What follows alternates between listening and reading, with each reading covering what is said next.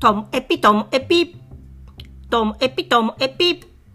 面白から真面目までサクッと聞ける独り言ラジオともエピ。こんにちは、皆さんお元気でしょうか？まあ今日はですね、なんか私もう狂い始めているなみたいな話なんですけど。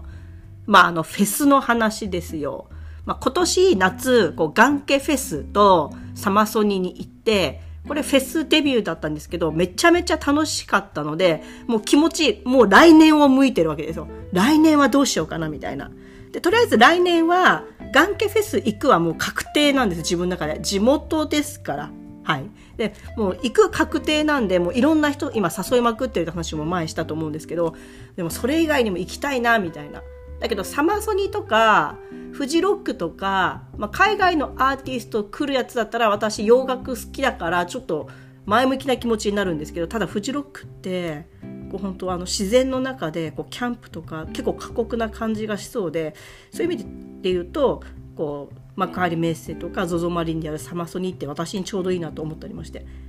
でもいやいやいやいや待てよと。眼ケフェスとかもそうだけど私が日本人のロックとか音楽をこう聴くようになったらもっと身近にフェス楽しめんじゃないみたいな気持ちになってきたんです。でこう友達に相談したところやっとこう J ロックにね気持ちが向いてきたのかということで友達がこれ聞いてみてよまずはみたいなこのフェスとかに出るこうロックでしかもその昔から私が聞いてるバンドブームに活動していたような人じゃなくって本当にこう今今このフェスで活躍する人たちっていうのを友達がリストアップしてくれたんですよね。で例えば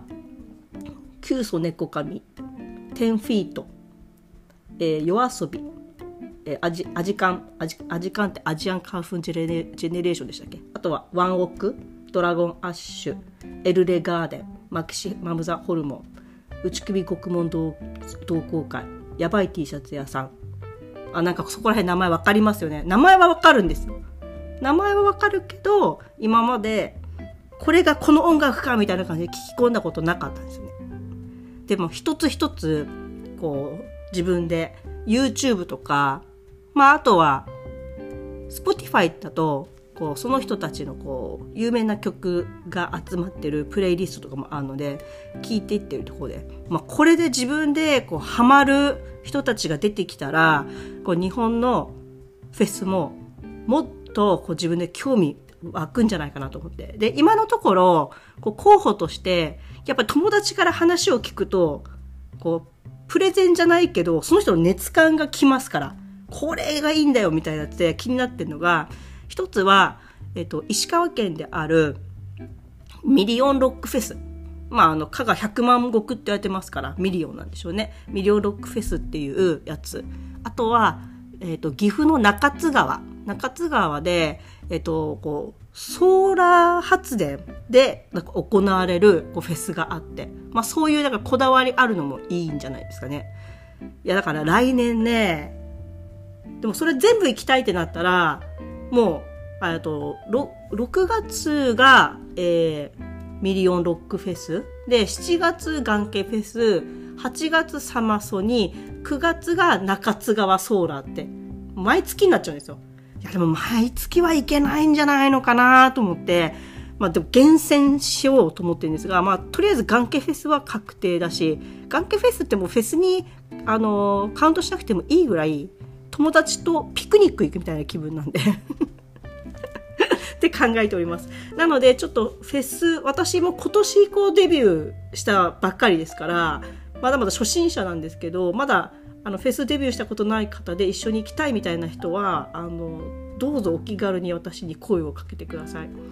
で、もし、あの、昔よく言ってたんですよ。なんか、遅咲きは狂い咲きっていう、なんか、その、真面目に生きてきた人が結婚してから、逆に結婚してちょっとモテるようになって浮気とかしちゃったらもう本当にドハマりしちゃって家庭が崩壊するっていう人を何人か見たんですよ。その時に「いやほんと遅咲きは狂い咲きだよね」とか言って。やっぱ若い頃にさある程度遊んでないとああなっちゃうんだねって人のこと噂してたんですけどもうフェスについては私がそれです若い頃フェスとかに行ってないもんだから、こう今になって行き始めて、めちゃめちゃこうハマっちゃってみたいな状況で、フェス、遅咲き、狂い咲き状態のともえぴでございます。はい。今日も最後までお聴きいただきましてありがとうございました。さようなら